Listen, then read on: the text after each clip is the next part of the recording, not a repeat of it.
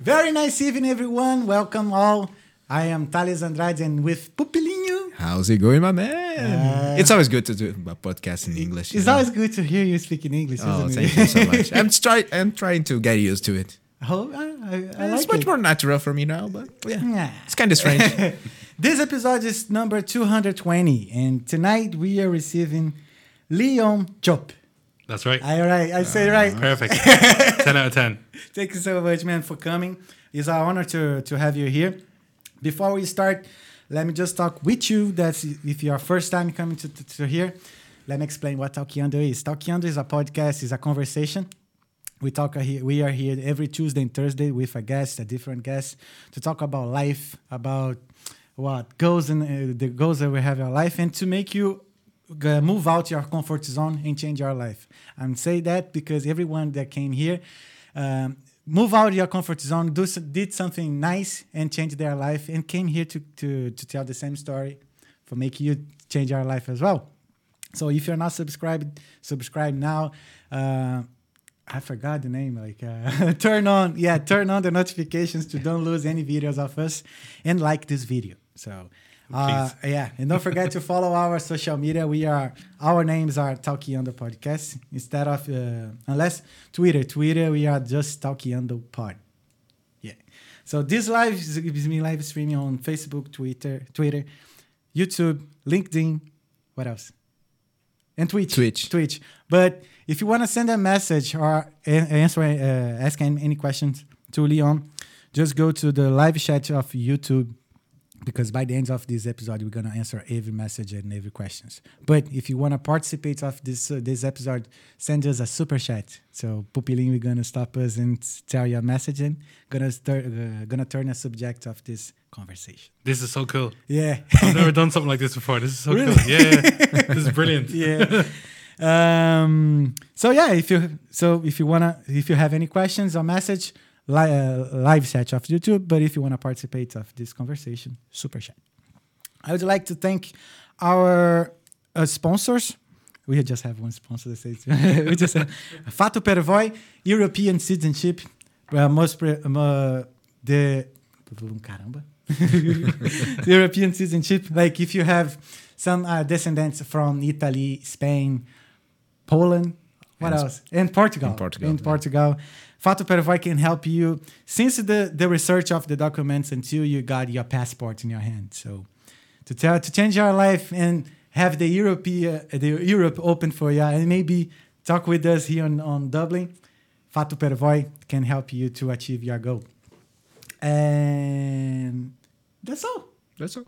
That's all. We can start now. Yeah. Let's get to it. Yeah. So our guest today, he's award-winning author. He's black and Irish, and also a podcaster. Welcome, Leo.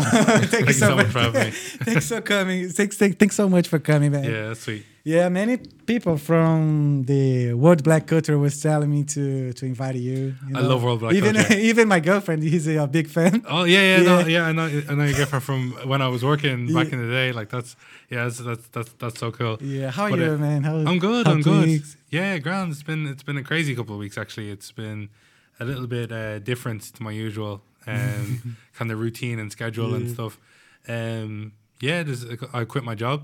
Really? Uh, yeah, yeah. My, my day-to-day job. I, Uh-huh. I was uh, working in events, and I, I decided it was time for a change. So I just quit. What are you doing now? Uh, I, I don't know. yeah, because you were telling me that uh, Black and Irish is gonna looking Yeah. for a new office. Yeah, yeah. So, so well, Black and Irish is something that I do. So, I, what, what I saw myself as was working two full time jobs. So, mm-hmm. Black and Irish is full time. Wow. It's like it's ne- it never stops. Mm-hmm. Twenty four seven. Um, but I I like any money that we receive into Black and Irish, I put back into projects. I put back mm-hmm. into events, um, initiatives, campaigns, whatever. So I, I haven't taken a salary. I actually to this day not haven't taken a euro out of Black and Irish. So um, I was working a job separate to that, um, and you, you know going about my my day today in my normal job. Um, but it was just getting too heavy, so I decided it was time to, you know, take that leap of faith and just go for it. So that's what I'm doing now. Cool, man. Cool, man. Because the first time I, I heard about you, I thought that Black Irish was your nickname. Oh, really? yeah, I didn't. I didn't suppose that it would be like um. Oh, it's a bit. It's an uh, organization. it's a business, like- yeah, yeah, organization. Yeah. like, how how did you start with the Black Irish? Whoa. God, yeah. So it started in June of 2020, Mm-hmm. um, just after the death of George Floyd. So Okay. yeah, so George Floyd uh, was killed on the 25th of May. We all, Mm-hmm. By think we all, we the all remember. it. police, yeah, yeah. yeah. Um, and we saw this video going around the world, and what it did was it kicked off a movement because everyone was talking about um, anti-black racism and how anti-black racism presents itself and different forms of racism and stuff like that.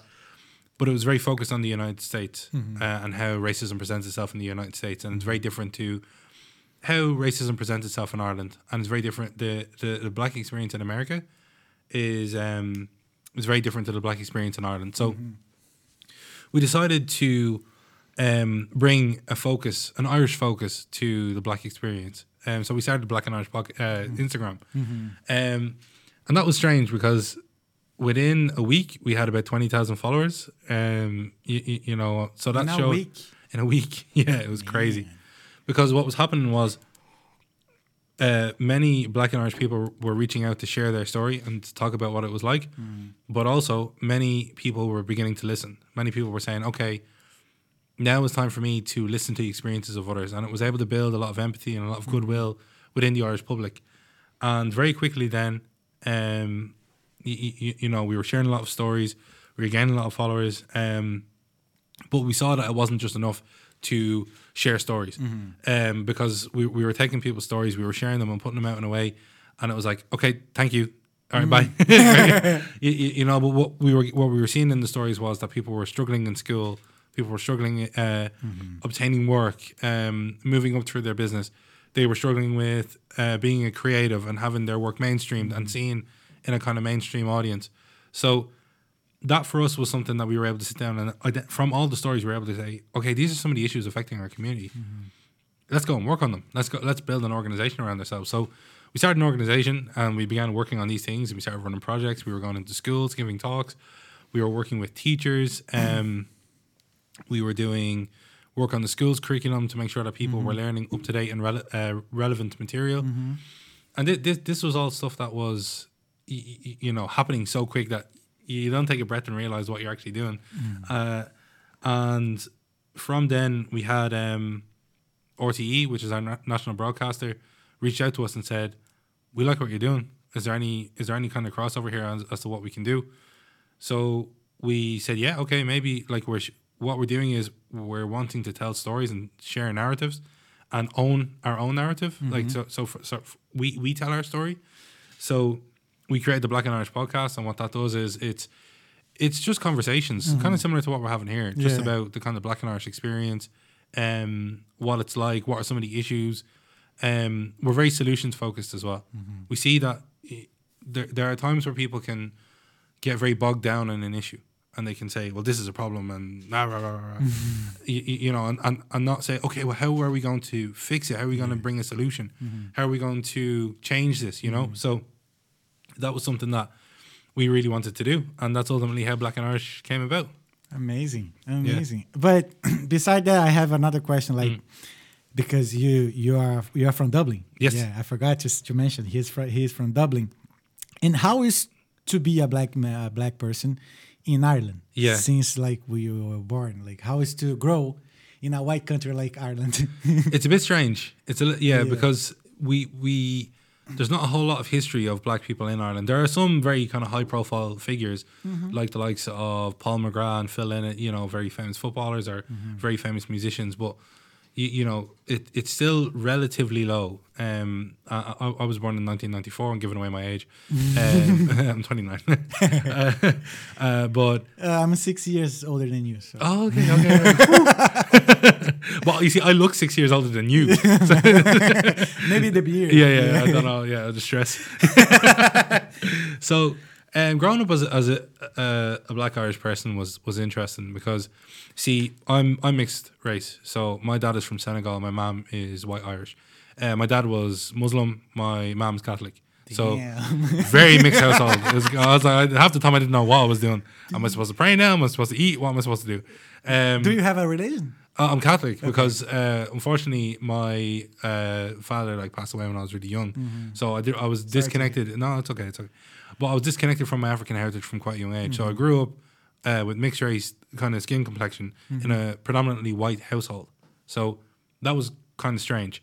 Um, but like growing up, I, I would still have a lot of influences. Not like I suppose my my father was involved in my life until I was sixteen, but he moved to France when I was like twelve, um, and then he wasn't living with my mom since I was like six. So, um, yeah, as, as I said, I was disconnected from from that. So, I saw myself as different to white kids and black kids. Like I'd come home to my mom and say, mm-hmm. "Oh, mom, there's like a couple of black kids in my class. There's loads of white kids, but I'm the only brown kid."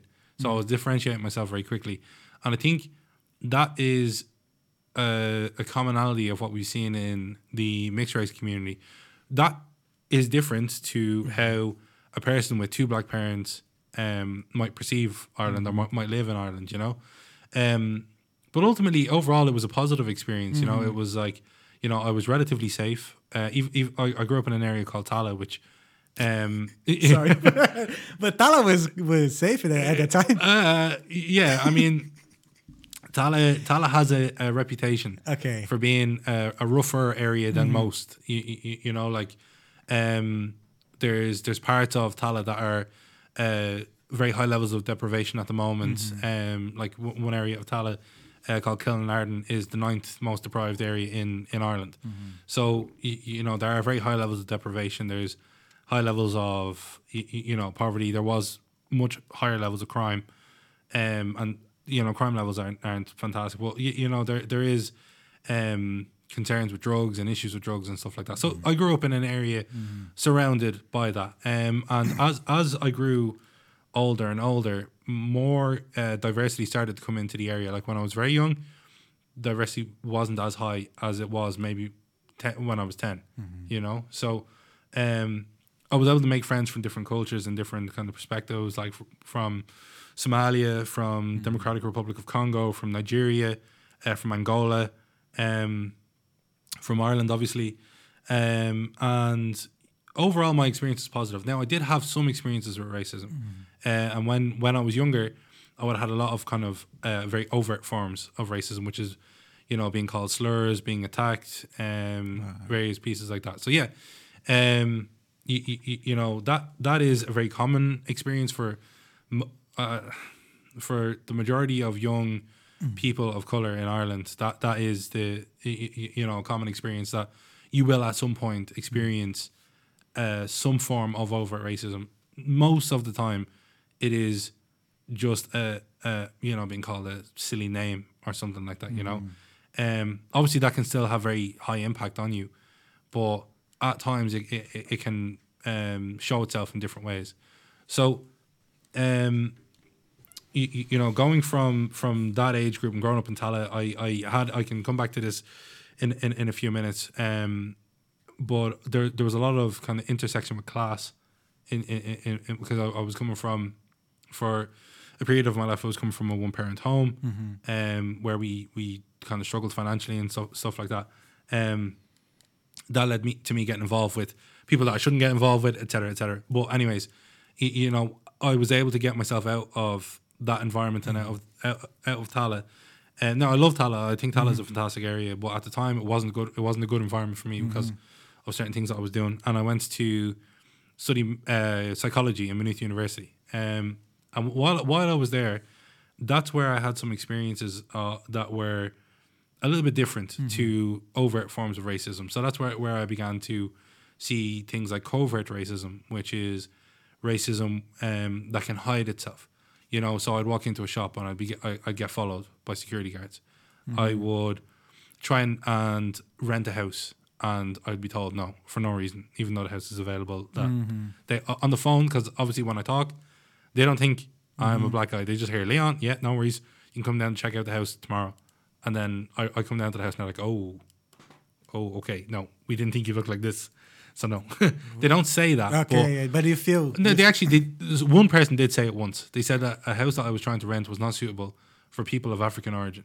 Right? Really? Crazy stuff. Absolutely crazy. Because that you now, at the time, I didn't know where to bring this to, who to talk to about Mm-hmm. it. If I did talk to someone about it, what would I even say? Um, you, you know, because we could we could bring Gardaí or police to the door, and that person would say, "I didn't say that." you, you- know, Mm-hmm. um, it's that's what covert racism is. It's able to hide itself. It's able to um, hide behind the wall. Well, I'm just doing my job, you, you, you know, and different things like that. So, yeah, that was um, you, you know my experience in college. Um, well, some of my experiences in college, but overall, my experience in college was was quite positive. Um, it didn't stop me from doing what I wanted to do. I wanted to socialize. I wanted to make friends. Um, I became the student president for two years. Uh, that was a full time job. So, you know, I enjoyed it. Like it was fun. Um, and then I went out into the big bad working world. Um, you, you know, and ultimately, what I found is that like I, I work in in recruitment, and I, oh, well, I sorry, I did work in recruitment, and I I, I put a focus on making sure that we had uh, diverse people coming into our workspaces. Um, but there's a lot of recruiters that aren't like that. you know, that they, they they don't care if they can't pronounce a name, they're not going to bring them forward. So, for me, it was important that w- we were highlighting, um, you know, issues that that people can face. You, you know, especially now in Black and Irish and the work that we do with businesses and stuff. Um, it's it's important that we talk about this type of stuff. You know, um, and I I- I think I did find that because I found that I was doing a lot of good work. That I was, um, you know, I was able to come in like whenever I would go into an interview, I was fine. I was able to get a job. But it's getting an interview is, The is, is, is the problem. Because when people see the CV, they see, oh, no, you know, and they just push it aside. You, you, you know, so I think those are some of the some of the kind of issues that I've seen as, um, you, you know, a black person growing growing up in Ireland. Um, now there's a lot of positives. You know, it's co- it's it, it's cool to be able to relate to different heritages and different cultures, uh, uh, and you, you know, um, being able to, to to celebrate them. You know, um, but I think again before I was able to get to that point, I I had a little bit of an identity crisis in terms of I didn't know where I fit in in the world. You know, I, I- didn't know whether I fit in with the black community or with the white community, and, and ultimately I would. I, I- I picture it like a tug of war in my head. Yeah. Um, and ultimately, what I needed to do was not pick a side and try and pull myself over to that side. I needed to walk up with a big pair of scissors and cut it and say, I belong in both, you know, and that I'm able to celebrate both sides of my heritage and, and, and enjoy it. So, yeah, that's that's a little bit about my my growing up. I kind of talked more, a little bit more about my struggle than my than you know the good things, but there was a lot of good in my life as well. You, you know, from you know being able to study in, uh, psychology to um, being student president to working some y- mm-hmm. you know wonderful jobs and being able to help people, um, and then starting Black and Irish, you know, and, and being able to use something that was used against me for a really long time into turn that into something that's good for for others and, and, and helping others, you know. Mm-hmm. But when we are when you were um, interviewing people in the Black Irish podcast, Yeah. what was the most like thing they are complaining about the racism or the things they are against them? Yeah, yeah. I think I think the most problematic thing at the moment is that experience for young people and, Okay, and facing same. and, and still facing you, you know being called slurs. And there's many people that are still you, you know on, on the streets of Dublin who are just going about doing their job and they have people that are shouting things at them that's ridiculous. Now it's not all the time. It's not everywhere. Um, but it, it, it can happen. You know. So I think that uh, again that that that form of racism is very impactful. You know, when you're going about your day and then all of a sudden someone is shouting something at you and you're like, just I'm just trying to get on with my day, you know. Um, but there was a, a report that was released by the Fundamental Rights Agency from it's a, a group based in Europe, and it, it, it spoke about the different um, you know levels of racism in European state countries, and it showed that Ireland is quite high on that list in terms of people experiencing discrimination, um, and and um, un- unfortunately, it is present in our schools, and that that for me is a killer because you know I'm I'm a big advocate for children and for children to be able to develop and grow uh, and thrive. It's that's very important for me. So, you, you know, big things for me is that I, I I don't think there should be any. well, I don't think anyone should be in poverty, but especially children. We should not have any children in poverty. Um, children should be educated. Yeah. Do you know what I mean? They should be able to receive an education that will help them in, in, in life. And education is important because it's not just uh, giving you academic skills, but it's also giving you skills for life. It's also giving Yeah, you, yeah. it's making you a more well-rounded person.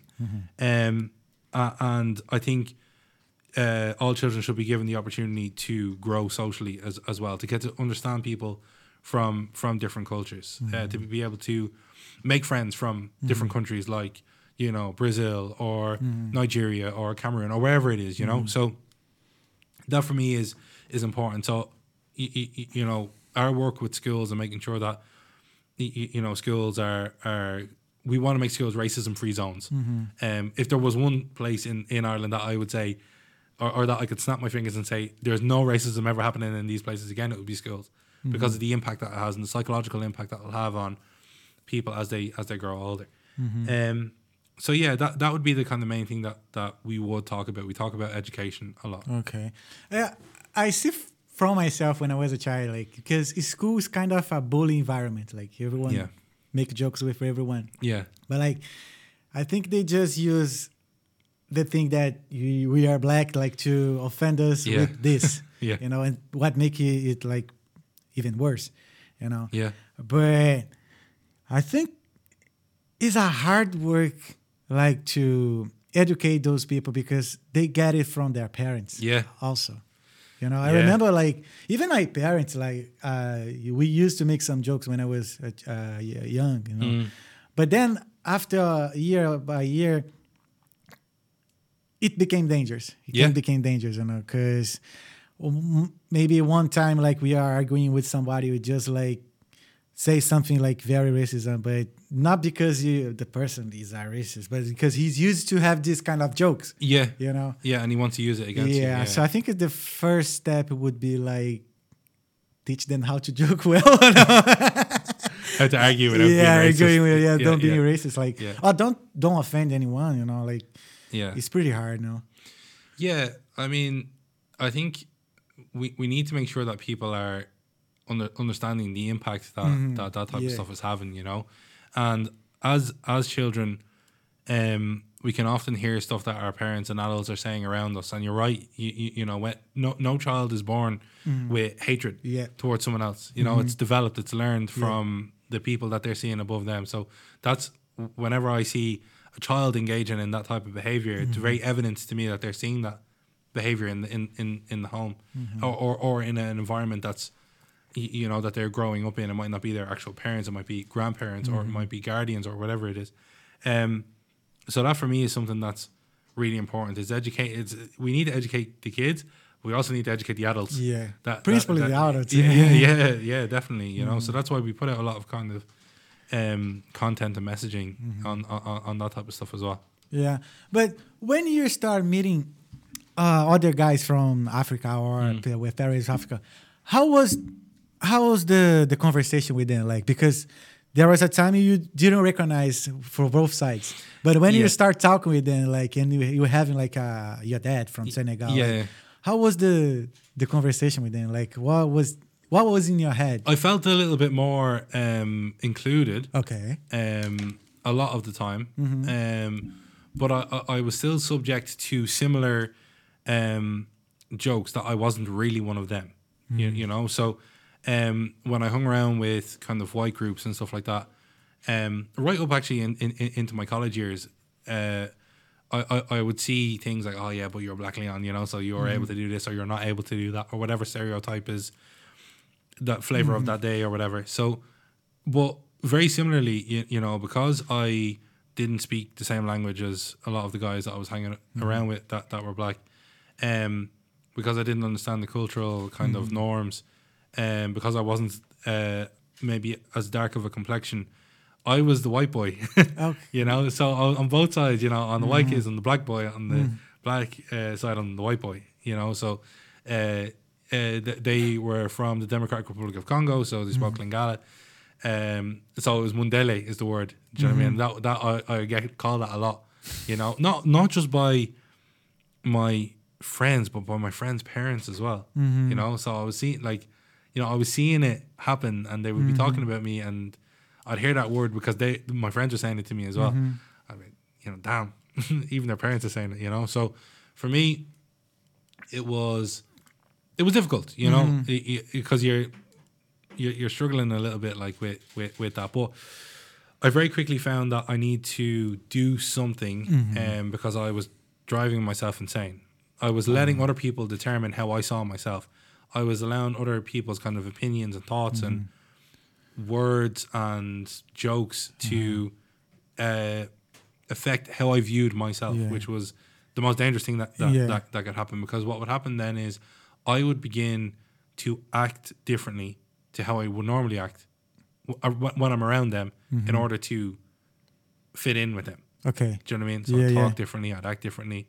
Um, I want to be the man, you know, Yeah. the macho man and stuff like that. And that's it's just completely against Mm-hmm. my nature. Do you know what I mean? Like I grew up in a household where um, I was consistently shown love. I was cons- like Mm-hmm. oh, people worked very very hard for me to be able to uh, do what I was doing, whether it was that was being in school or having a good Christmas or getting to college. People worked really really hard for for for that and never showed me any form of hatred or any form of annoyance or like anything like that you know so it was a disservice to the people that were raising me for me to act like that for me to be aggressive with others for me to engage in not uh, positive behaviors and stuff like that you know? So that was something that I really needed to work on and I did work on you, you, you know? I how I dealt with it, and this is going to sound really corny, but how I dealt with it was I wrote everything down on a piece of paper one day, and I remember writing the words like "white kids think I'm black, black kids think I'm white," um, you know, I don't fit in anywhere, la la la la la, saying all these like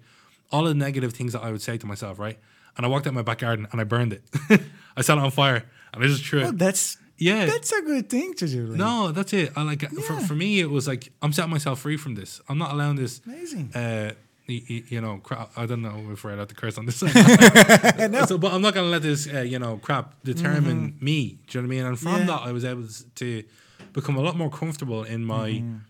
In myself, in my heritage. You know, when people would make a joke, I wouldn't give the same response. I wouldn't, uh, y- you know, it, it wasn't hurting me, so I didn't show it on my face that it was hurting me. I didn't show it in my actions or my behaviors or anything like that. And that obviously took a toll because then people were like, oh, well, it doesn't affect them anymore, so we need to say something else. so we say he has a big nose. Oh, yeah, do, you- yeah, do you know what I mean? And then that that that became the new thing, you know. Mm-hmm, so um ki- kids can be very harsh, obviously, when, Yes. when, when they're growing up. And that often the kids are I, I I see it now that the kids that are most harsh are often the kids that had harsh things done to them or had parents that were very harsh with them and stuff like that. So mm-hmm. for me it's important to always just, you know, you know, be kind, be respectful. You don't know what people are going through. When you're walking down the street and you see someone having a bad day and they're, you know, effing and blinding and they're shouting and roaring, like you don't know the crap that they could be going through or that they've gone through in their life. So you, you know, it's important to I suppose always just give people the benefit of the doubt and and show them, you know, kindness and respect. But how was your but how was your head when you like go to the psychologist? Like to start like knowing yourself, you know, and Mm. be like I'm I'm I'm not the person that they are saying. Like and then you burn the, the paper. Like Yeah. that that's that that thing was amazing, man. We should do this when people say that thing to us, you know? Yeah, it's a, it's a way to get free from it.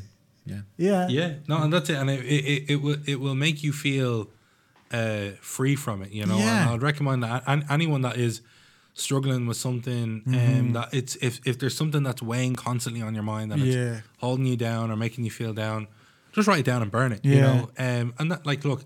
That might not make the thing necessarily go away, but it's about having a mental, Yeah. uh, a mindset towards it that you're not going to let it determine you. You're not going to Yeah. let it determine how you act or behave uh, or treat others or anything like that. You know, so that's that's Mm-hmm. Why it's so important. Because for me, this start being dangerous when like we we start believing what they're saying, like Yeah. that we are, like but we we don't. Damn, that's Yeah. wow. I really like it. Yeah, I would it. say that to my kids when I have one. like yeah, if someone say bad things to you and don't believe it, just write it down and burn it. wow, man. Yeah. So that, that that was that was my experience. Mm-hmm. Um, and like fr- from there, that that I didn't realize it at the time, Mm-hmm. but that gave me the platform to begin working on the things that I began working on. It gave me Mm-hmm. the confidence to believe in myself and start putting myself Mm-hmm. forward for things that I might not normally put myself forward for. Yeah. So, for example, getting involved with my students' union in college, um, that like deep down, obviously that that was who I was, but if I listened to other people, I wouldn't have done it. You know, because obviously people will tell you no, you shouldn't, or no, you can't, or you're not, you know, you're not this enough, or you're not that enough. Um, you, you know, being told that you're not enough of something, someone is always going to be t- telling you that. You know, so, um, but that doing what what I did when I was younger empowered me to do what I'm doing now. Do you know what I mean? Whether that's to lead an organization uh, and Yeah.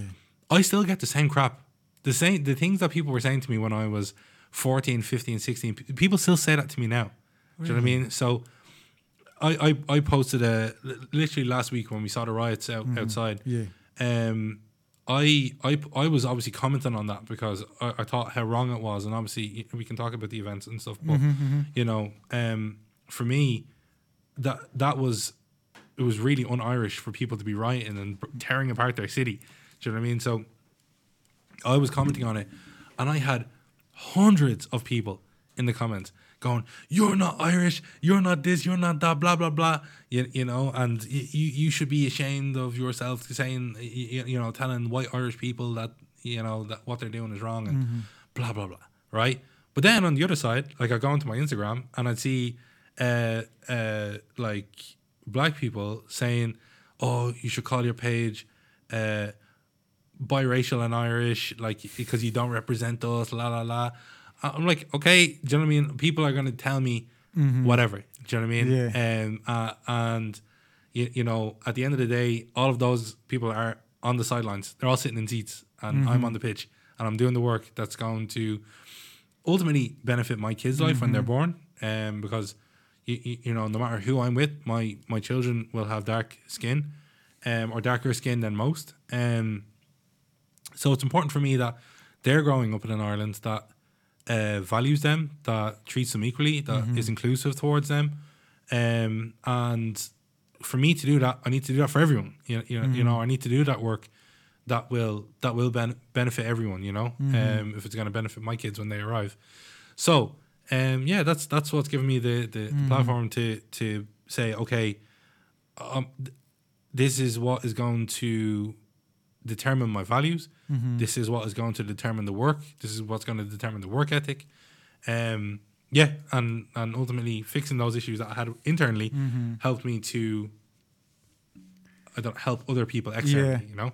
But did you start helping people in the school after you're like knowing yourself better and then like being more, I would say, strong? Yeah, I, I don't think I was able to solve my internal issues until co- until college. Okay. Uh, really, like you know, um, in secondary school, I tried to like yeah, like I get involved with some initiatives, but not to the same extent. Like not not to the point where I'm representing like thirteen and a half thousand students. You, you know that that um that was where I, I was doing some of my my best work. You know, um, and it was at that point that I had done all of the the previous work that that we had mentioned.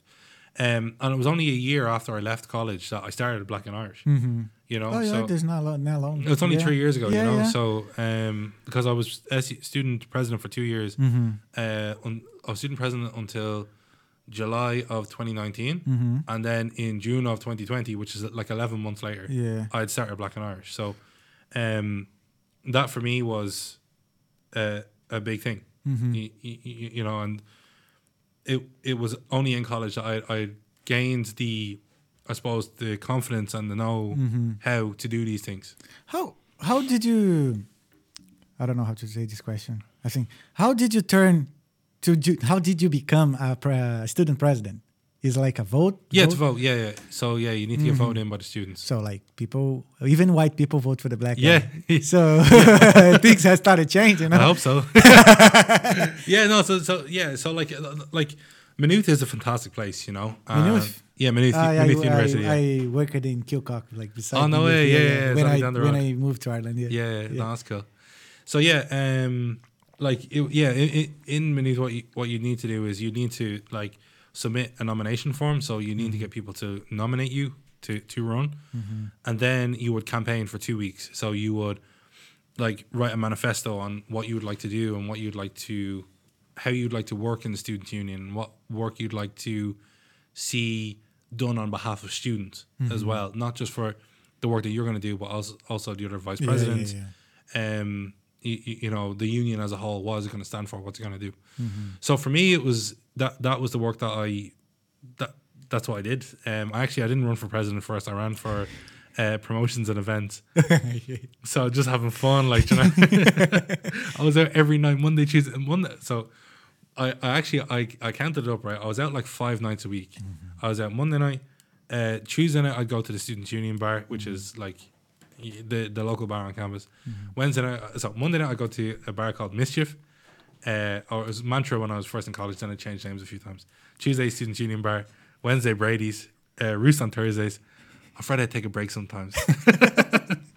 and I'd be so I'd, be, I'd be like blanket everything. I'd go back home.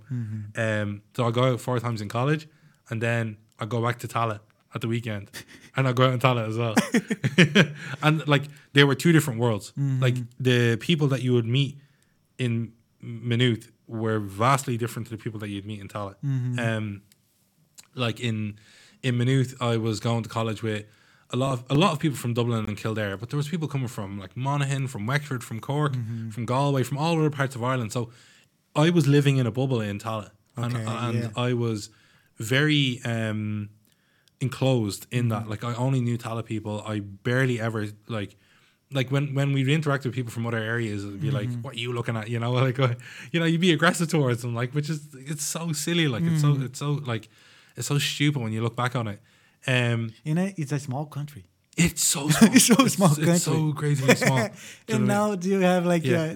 yeah. like the other neighbor like don't talk each other because no for the crazy For shit, no like reason. it's for no reason at all. Like, do you know what I mean? Because like they they're from the country or whatever. Like, you Mm. know. So, um, no, but like, look, over overall, uh, uh, that that was just me and the environment that I was growing up in. Like, overall, Ireland is a very friendly country. I think you can Mm. Yeah, probably say is. the same. Yeah, yeah, yeah. Most people that you meet are like they're chill, they're cool. You can talk to them, you can have a laugh with them, you can have fun. Mm-hmm. Um, it's just the one percent, and I think that's the the kind of same anywhere. It's the Yeah. it's the it's the bad people that give the the areas the name Mm-hmm. or the the the groups a name. You know, so that for me was um was an eye opener. But yeah, you you go out in Maynooth and it was just a completely different crowd of people, and even the music that they listen to is completely different. And then you go to Tallaght, it's like you, you know you're in Maynooth and you're listening to like country music and like Nathan Carter. And I hated Nathan Carter so much. He was like, I hate his music. You know, Wagon Wheel. Have you ever heard of that? no Uh, so rock me, mama, like a wagon wheel. It's a terrible song. no I don't know I'm I I'm very upset with myself for even singing it. I'm very upset. But anyways, um, you, you know, so that's the music that you, you have. And then you go to Tallaght, it's like, and it's like a completely different vibe, you know. Um, and then you'd go to McDonald's after. Uh, where where I went out in Tallaght was called the Plaza. Um, it was the Plaza Hotel in Tallaght. I don't know if you know, but I there think was I already passed by yeah, yeah, yeah, yeah. maybe yeah, but like it's very, very prominent. It's Mm-hmm. on the Tallaght bypass. Um, but there was a nightclub in that hotel in the basement, Right? Nice. and like obviously it was like it was fine, like most of the time, like.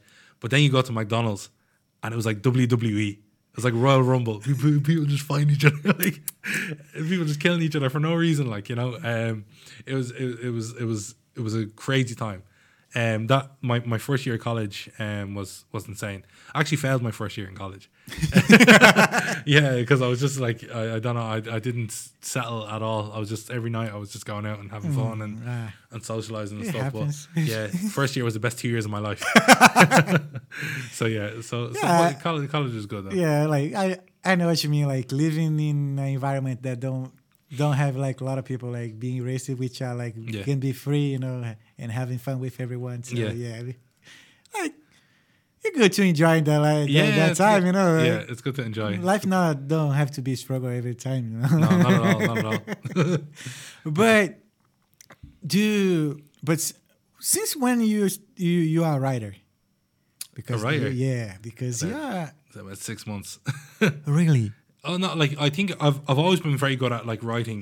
Um, like I I wrote um I, one of my earliest memories was writing a poem in fourth class in school. So I was only about eight, um, and it incorporated like the Irish language and stuff. So I think I always had uh, a proclivity for writing, and I think whenever I, I write emails, I'm able to get my message across and messages across and stuff like that.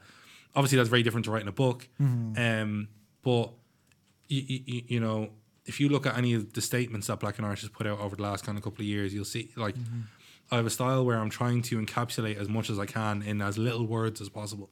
Um, so, you, you know, sorry, I'm not only writing six months. I, I'm writing probably for the last year and a bit, um, because in July of 2022 was when we announced that the book was coming in October of 2023. So we had about 13 months to write. Write. I should, actually should have brought it with me. Um, I would ask how what uh, what the, the book is about. Like, is the story are you interviewing? Yeah, so it's it's it's a it's a collection of A collection. twenty five stories. So so like I would sit down and I I would um, talk to people uh, and then I would write out their story. And um, I wanted to write it in a way that young people could relate to it, um, could empathize with it, could understand it. Um, so it, it, it was it was written for people of the age of around fourteen and up. Um, you know, so there was some themes that we kind of maybe I'm gonna say um, uh, made accessible to to 14 year olds, but by making it accessible to 14 year olds, you actually make it accessible to everyone that's interested in reading. Because adults can pick up the book as well and go, "Oh, let me read this person's story. Let me read that person's story." So, um, it was a lot of um, a lot of interviewing, a lot of writing, uh, you, you know, out the story. Um, I I drafted the introduction uh, and and spoke about how you know black people had been present in Ireland for hundreds of years actually, but a lot of people only think see it as something that's quite new. Um, so yeah, like that that was that was interesting, and then it and one good thing about the book that we wrote was that we incorporated um, a lot of other contextual pieces. So we we included like a lot of um, like small boxes that had information on maybe the time that the person was living in or um, laws that the person had to follow or different things like that, you know, or like uh, if the person won a, a prize that it, it outlined what that prize was um, and how long it's been going or whatever. So for us, we wanted to get as much impact into this book as possible. Um, it was very important for us that it was illustrated by a black person. Yeah. Um, we wanted a black Irish illustrator because we we wanted to get someone who was able to relate and understand to the community. Um, unfortunately, all black Irish illustrators were busy at the time, so we we ended up finding someone in Nigeria that that could that could draw the pictures in the book. Nice. Um, and that, that's a person called Jessica Louis. Um, And Jessica Louis is one of the best illustrators I've ever seen because she was able to. She didn't just wanted to see the pictures of the person. She wanted to see their story. She wanted to. So sometimes we we'd be like, "Look, we need this picture," and she's like, "Oh, well, I need the story." Okay. But I hadn't written it yet. I was like, "Just."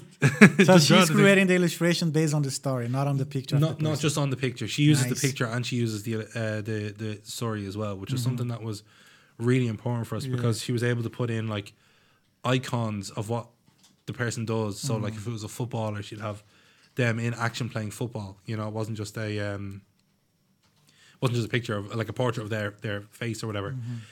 So yeah, like that that was that was something that really helped the book. I think the so, something that's very powerful about the book is the colors that we use in it, and and that that for me, I wanted to evoke a lot of emotion. You know, when people are flicking through it and they're seeing the multiple colors, I wanted it to be vibrant as well because. There's a lot of vibrancy in the Black and Irish community. Like it's a very colorful community. Yeah, Uh, I know, like our, our, our skin color can be quite the same, but there's a mm-hmm. lot of diversity within Yeah. the Black and Irish community. There's a lot of intersectionality. We've got mm-hmm. people coming from all walks of life, people with different religions, different sexualities, different genders, mm-hmm. all the different types of stuff, you know. So we wanted to make sure that that was reflected in the mm. book as well. Um, And ultimately, I think we were able to do that quite well.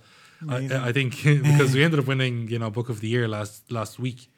Uh, so yeah, this uh, Wednesday last week we we uh, went to the An Post uh, Book of the Year awards, uh, and we won the best book in our category. Wow. Um, you so- were you expecting to receive all these No. awards? No, because I, di- I didn't write a speech or nothing. You know, and people were going up and they're like, "Oh, I didn't expect this," and they're pulling out sheets of paper and they're reading and stuff like that. And I'm like, I'm going up and I'm like, I actually didn't expect this. Um, you know, I, I was just coming for for the free dinner.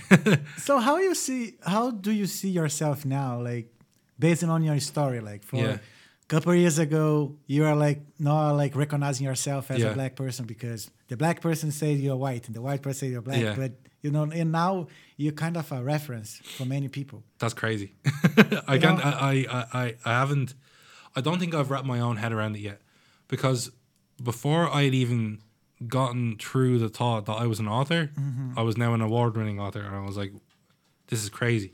This like I, I, haven't even finalized the thought of Uh-huh. like you, you know it was only when I was holding the book in my hand I was like, "Oh shit." I wrote a book. this is real, like you know, and like the way that they illustrated it was just like beautiful. And I think the Mm-hmm. we we had uh, a person called Niall lay it out for us and illustrate the front cover, which was like it Mm-hmm. was just phenomenal. And then obviously Brianna, who is uh, the co-author of the book, she's Mm-hmm. very focused on like education. She was a teacher. Um, Mm-hmm. She now does a lot of amazing work, um, focused on e- educating not just schools kids but everyone.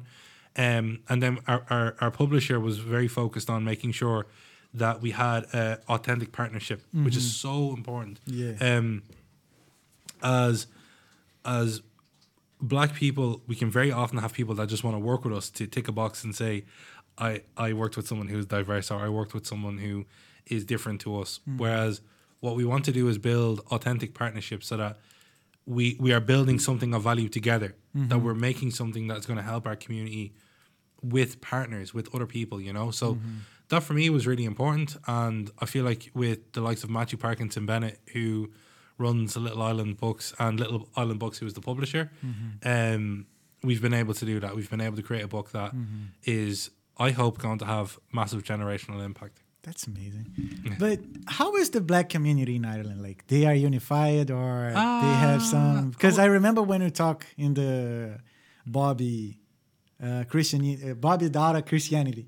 Where, where, where Yeah, yeah, the Christian, yeah, yeah, yeah. You say I think I remember you said to me like there are other activists that you have some not issue, issues but Yeah. some different opinions Yeah. and they maybe you are struggling with less.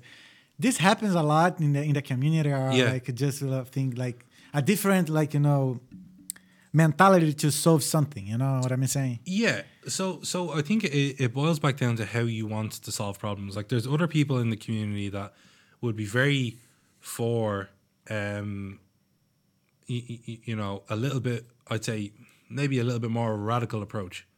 Uh, you, you you remind me. Michael X and Martin Luther King, two sides. Uh, Yeah, you know, and, and but like they, they, were and like you know Malcolm X for a really long time didn't like Martin Luther King. Thought he was y- you know soft and wasn't able to. And I'm sure there's many people that look at me and say he is he's soft. He's not doing you know enough, and and that's fine. But I'm I'm doing something and I'm doing it that's in line with the values that that I hold. You know, I'm I'm someone that I want to have discourse. I want to have conversation. Mm-hmm. I'm happy mm-hmm. to have debate. I'm happy to sit across uh, opposite a table from you and for us to not to have the same opinion mm-hmm. and for us to say, okay, well, how are we going to how how are we going to move forward? What's the most pragmatic thing? How are we going to help the most amount of people possible? Because you know, there was a person that was on our team a little while ago, and he he we we were doing stuff, and there was people that were just like no matter what we would do, they would just say it's not enough or it's not good enough. And you know, he actually he went on a podcast and he said, you know, during every revolution, there have been people on the sideline throwing stones. You, you know, there there have been people of every kind of um, uprising where their own people are like, no, don't do this. Like this is going to be bad for us if you do this. It's going to make a whole lot of problems. So there's a lot of people that don't want me to talk. They just want me to get on with life, and they just want me to say, "Oh, well, like, look, these issues are bad, but it could be worse." You, you, you, you know, um, so let's let's just not rock the boat too much.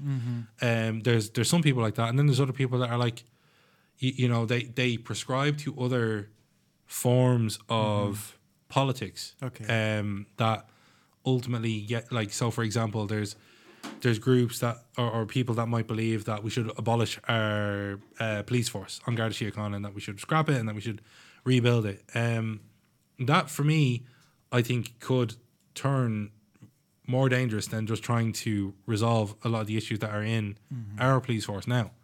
And tr- like at the end of the day no matter what type of police force is there it's going to be made up of the people that are in the country you, you know? So it, it it's going to be made up of similar people that want to Yeah. yeah police you know and stuff like that. So for me i want to work with people. I want to have the conversation. Mm-hmm. Whereas there's other people that they they, they may be they, they either don't want to talk about it or they might be it's a spectrum. You, mm-hmm. you know it's a spectrum of and i feel like i'm somewhere maybe somewhere in the middle mm-hmm. maybe a little bit i don't know left or right. But, but you, you, you know i'm i want to change. I want to go about ma- making change a positive impact for as many people as possible. Um and i want to do that by educating people and by having discussion and debate and stuff like that. You know that's how i want to do it. Yeah, but like, be, I think uh, we can agree that for from from uh, from four years ago, you became popular. No, popular in, in like very known person. Yeah well like I, I was well known within the college because i was Okay. Oh, yeah, I was the president. So Yeah, you're yeah, already yeah. used to this kind of life, like to being to be known. a little bit in the public eye. You know, you, you know I'm not. I don't have paparazzi. You know, outside Okay, the door yeah. waiting to take a photo or anything yet. no, I'm only asking. Um, but like you know, I, I, I, um, yeah, like I've, I've been someone that after I, I, I kind of got through what I needed to get through, I, I was happy to put myself forward to start trying to challenge things. You know, there was a lot of my friends that were very unhappy with the students' union while I was in mm. college but they'd never run. They never. They would never say, "Okay, I'm going to put myself forward. I'm going to make change." You know, for me, it was important that the union was. It, it was representing the average students. You know, the mm. person that was just getting up, going in, studying, and coming home. I wanted to change how their experience was. I wanted to mm. make sure that they had fun things to do while they were in college. Um, I wanted to make sure that their academic experience was the best that it could be. Um, Okay. you know, different things like that. So yeah, when when sorry, sorry. when when you put yourself out there, when you try and make change, you're naturally you're going to build a profile. People are going to see you more. People are going to hear from you more. People are going to want to talk to you, or they might not want to talk to you, or you, you, you know, if I was just walking past these people in the street, I'm sure they wouldn't care. Um, but because I'm trying to change things, all of a sudden it's like, oh, okay, well, I now have an opinion. Everyone is going to have an opinion, you know. But yeah. Yeah. So it's kind it's kind of struggling to to to deal with their opinion because being like being like very known now, like people are gonna have some opinions about you that it's not true. Of so course. how you deal with that? Like Uh, I think I, I used to I used to let allow it to affect me, but that was me feeding into the old okay. um the old Leon of just Yeah. wanting everyone to like before accept me and the like Leon before burn the paper. Yeah, yeah. you know, that that was me kind of falling back into into some of those traps, you know. Um like we've got people that will say crazy stuff. You know, we've got people that I've gotten letters saying, Leon, you're causing a genocide of white Irish people. That is factually incorrect. Yeah. I am not killing anybody. You know, I am I am trying to make the spaces in Ireland more inclusive for people so that we can all have and all live in a better country. You know, where people are more educated, there is less crime, there is higher happiness rates for everyone, not just for a certain amount of people. That's that's what I'm trying to do. Um, there are uh, people on you, you know um, or in the black community who will think that I'm I'm only benefiting myself. Like this this I can assure you is I wouldn't say like I've I've gotten a lot of experience from Black and Irish. Like I've been able to do some amazing things. I've been able to you know travel and speak to different people that I would never have spoken to. I've been able to go to events that I maybe never would have gone to. Um, and people are interested in uh, y- you know, working with me that I, I never imagined would. Um, but at the same time, it is heavy, heavy work. I wake up, I think about Black and Irish. I go sleep, I think about Black and Irish. It's all I really can think about a lot of the time. You know, I'm thinking about like I've got 15 team members. Um, 15. yeah. It's I'm like, okay, are they okay? Is everyone fine? Are they like, how are their projects going? Um, is because like there's a lot to do. There is a lot of work that ne- needs to happen in Ireland. yeah, you're also an entrepreneur. yeah, yeah, you, you, you know. So, and then there's a lot of people that want like, I I don't want the opportunities to just be for, um, for for Black and Irish. So like I do a lot of work with like the likes of Guinness, where we do, um, interviews with with people in the creative scene, for example, because we're trying to get their creativity across. We're trying to you know build them up and and uh, get their their the work that they're doing mainstreamed. You know, so it's heavy work. Do you know what I mean? There's a lot of kind of not not just eyes on you. Like you, like at the end of the day, uh, I've got a board of directors that I need to report to. We have the chief, uh, sorry, the the company's registration office that I need to file with. I've got an accountant that I need to make sure all the numbers are in line with. I've got a team that I uh, need to make sure are, you, you know, all motivated, happy, doing their work, not facing burnout. I then have projects that we're working on that I need to make sure are going to be delivered on time. That there's going to be, you, you know, that everything is going to happen. And th- these aren't projects that are small. You know, these are projects that are mm-hmm. a book needs to be delivered because we said we were going to deliver at this time.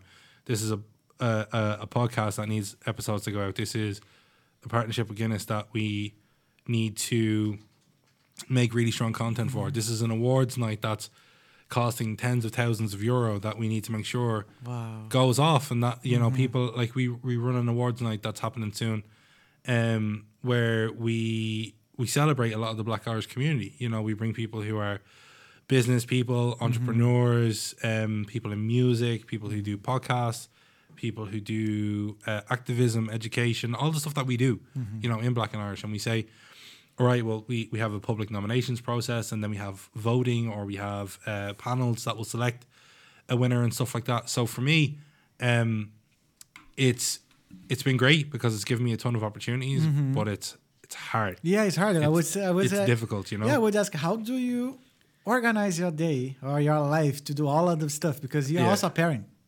I'm not. a- No, you don't have a child. No, no, no, I mean, not- I not yet, myself not- because not you said yet, something not- about kids. I'm Yeah. sorry. Sorry. Sorry. No, it's, it's okay. It's okay. but that would be crazy. Yeah. Uh, that no, that would be crazy if I did. Um, I'm like Because look, I'm- if I- you were a parent, I would say you're a Superman. yeah, Like, doing all almost, of the stuff and almost, yeah. being the, also raising a kid. So yeah, yeah. No, you need to just give up sleep. Yeah. You know, and just say, all right, sleep. I don't need eight hours. You know, so um, my my sister actually had a kid recently. Um, so I'm I'm an, I'm an uncle now. okay. Um, yeah, I'm an uncle too. like- so being an uncle is, it's nice. it? You Yeah. can- You can give them back. yeah. I said we get the kid clean and give them back dirty. yeah, yeah, yeah. Exactly, exactly. You know, so yeah, that that um, you, you know, I think is is the main thing. A lot of people are able to see the, you, you know, um, me walking up and collecting the award for the book, or stand there holding the book and or, or walking up on stage and saying "Welcome to the Black and Irish Gala Awards" or whatever, but they don't see the tens of thousands of hours that mm. go in in the background Yeah. where you're on meetings, like whether that's on meetings until eight, nine, ten o'clock at night. You, you, you know, you're on meetings on a Saturday, you're on meetings on a Sunday. There's something every day. Do you know what I mean? There, mm-hmm. there is not a day that goes by that I don't have something that I need to do or someone that I mm-hmm. need to talk to or uh, something like that. You know, I think this Sunday after the awards, I'm saying to myself, I'm canceling everything because there's people that are like, "Oh, do you want to come to this event or do you want to go to that?" And I'm like, "No, no, no." you, you, you know, I want to lie in bed that day uh, and I want to, uh, you, you know, watch a movie or something. So yeah, uh, like it's it's a great opportunity, but it's it's very very heavy. Yeah. So there is a, a a story that is on the book that you can like tell us like the one you are or your favorite one about the or the most like impressious Yeah. story Yeah. in the book. The So- one like did it really surprise you when you heard it? My, my favorite story that I like to talk about is a man named Jude Hughes. So uh, Ju- Jude is he works in uh, Abbey Street. Uh, he owns a, a tailor shop, uh, and he's 82 years of age. Right, so he's he's uh, He's been around for a minute. He's been around for for a while, For, and he grew up in an Ireland. Uh, he was born in Ireland in like the forties. Do you know what I mean? And I don't know if that's good math. Yeah, it is. Yeah, yeah. So, you know, he was born in the forties in Ireland, and you, you know, grew up in an uh, what was called like uh, mother and baby homes or institutions. So, um, if if you were born outside of wedlock in Ireland, um, you, you know, prior to like, then I don't know. I don't actually. I, I need to look up on my history here, but we we had institutions in Ireland where, um, women who had kids outside of wedlock were sent to basically work, and the kids were taken off them. Um, and it's it's a massive scandal. Like it's it's horrendous what what happened to these women. But ultimately, Jude Yeah. Jude grew up as one of these children, and I think it's because it's a Catholic country, isn't it? Yeah, Yeah, because I, yeah. I uh, I've been li- I've been living in Ireland for six years already, Yeah.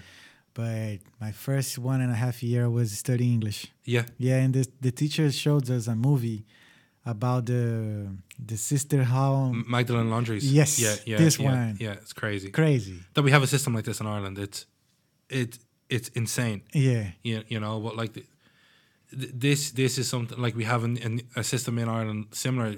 Not not not similar. It's Mm-hmm. it's a different group, but it's the same level of scandal is going to happen, and it's called direct provision. And when direct provision is is found out, like Mm-hmm. and it is, the people already know how bad it is. It's how we receive asylum seekers to the Mm-hmm. country. Um, but uh, like I know I'm, I'm speaking about Jude's story, but like yeah, ultimately we've we've got a system in Ireland that is very very bad for refugees and asylum like well, sorry asylum seekers refugees the same, but um. You, you know, it's it's it's important that we recognize that if we don't fix this problem now, it's going to be the same as what how we viewed the Magdalene laundries, A- and that that is very problematic. So, um, for for me, uh, sorry, just going back to Jude's story, he grew up in, in an institution. So the people that were looking after him would clock in and they would clock out. Um, he he had a very difficult time with like Christian Brothers and stuff like that, who were, were groups that were looking after him. But Jude is someone who was always, um, you, you know, he didn't take crap from anyone. You know, he was really like strong in himself. Um, he learned the trade of tailoring, but one thing that he was always really um, or, or, or one thing he had he had a lot of power in doing was advocating for others, and it, it, it's someone that I like. I look up to Jude a lot. I, I respect him a lot. I I hope to emulate a lot of the work that he's done in his life, um, because in the '60s he campaigned um, alongside like the civil rights movement that was happening in the U.S. In the '90s, he would have campaigned against apartheid South Africa. Um, now he's he's campaigning against the situation that's in Israel and Palestine. You know, you know, he does a lot of work. Um, you know, he's 82. He's fitter than me. You know, he plays tennis like on a, like every week. It's crazy, you know. Um, and in 1987, he uh, he called a group together to talk about uh, having experiences of racism in you know Wynn's Hotel.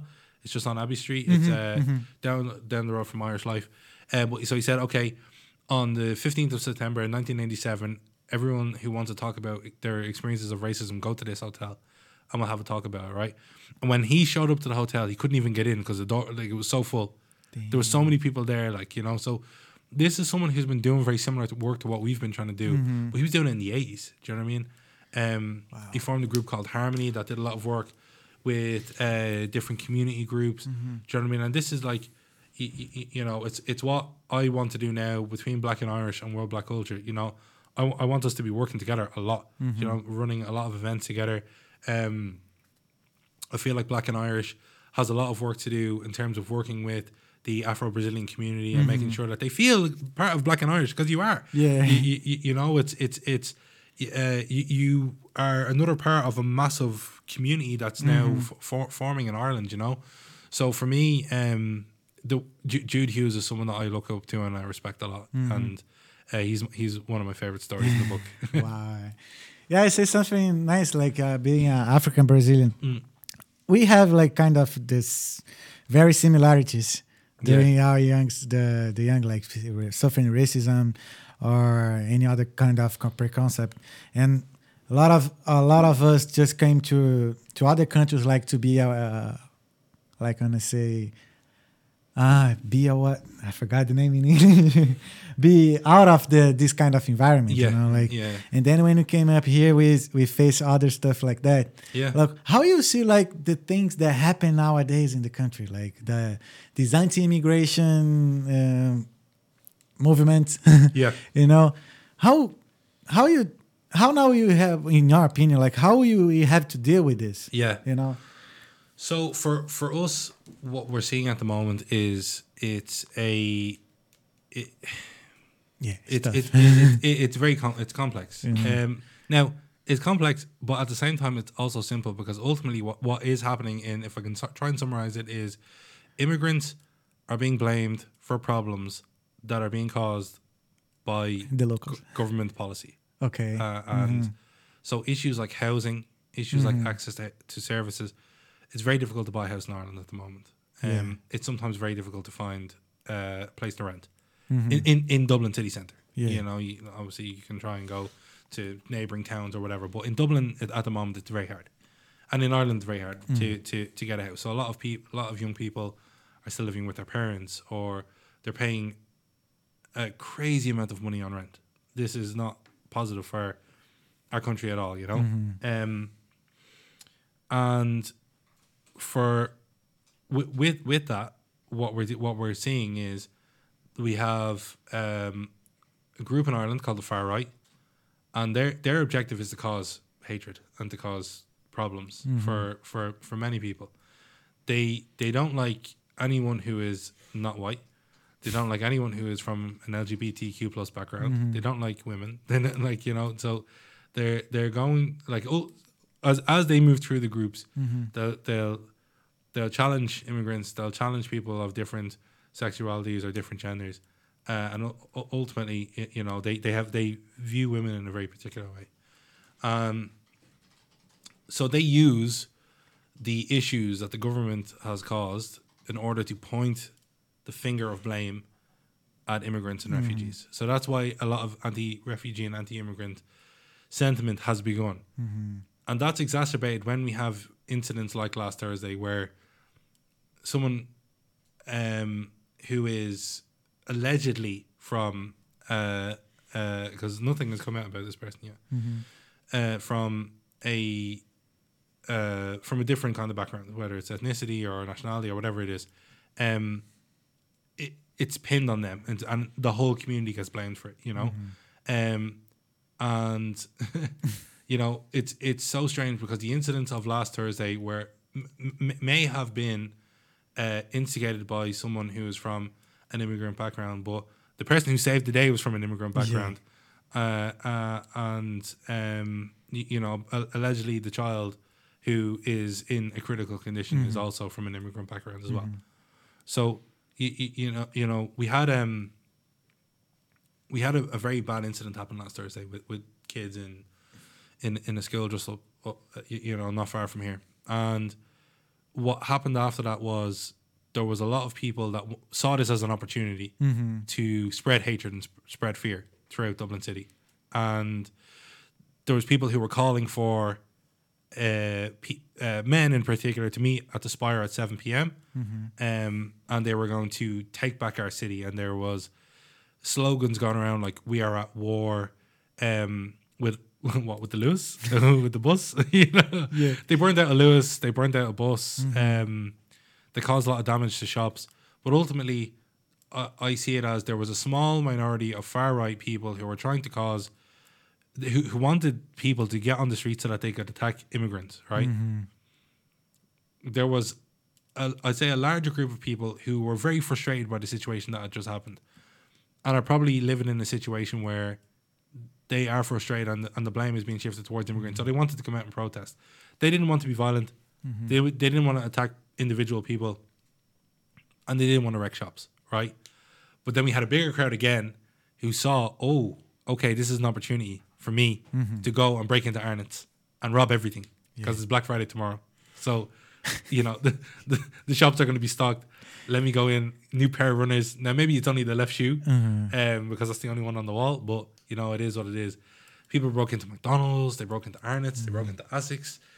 Um, and ultimately they were just people that were opportunists. Mm-hmm. They saw that there was an opportunity for to go in. All they wanted to do was destroy the city.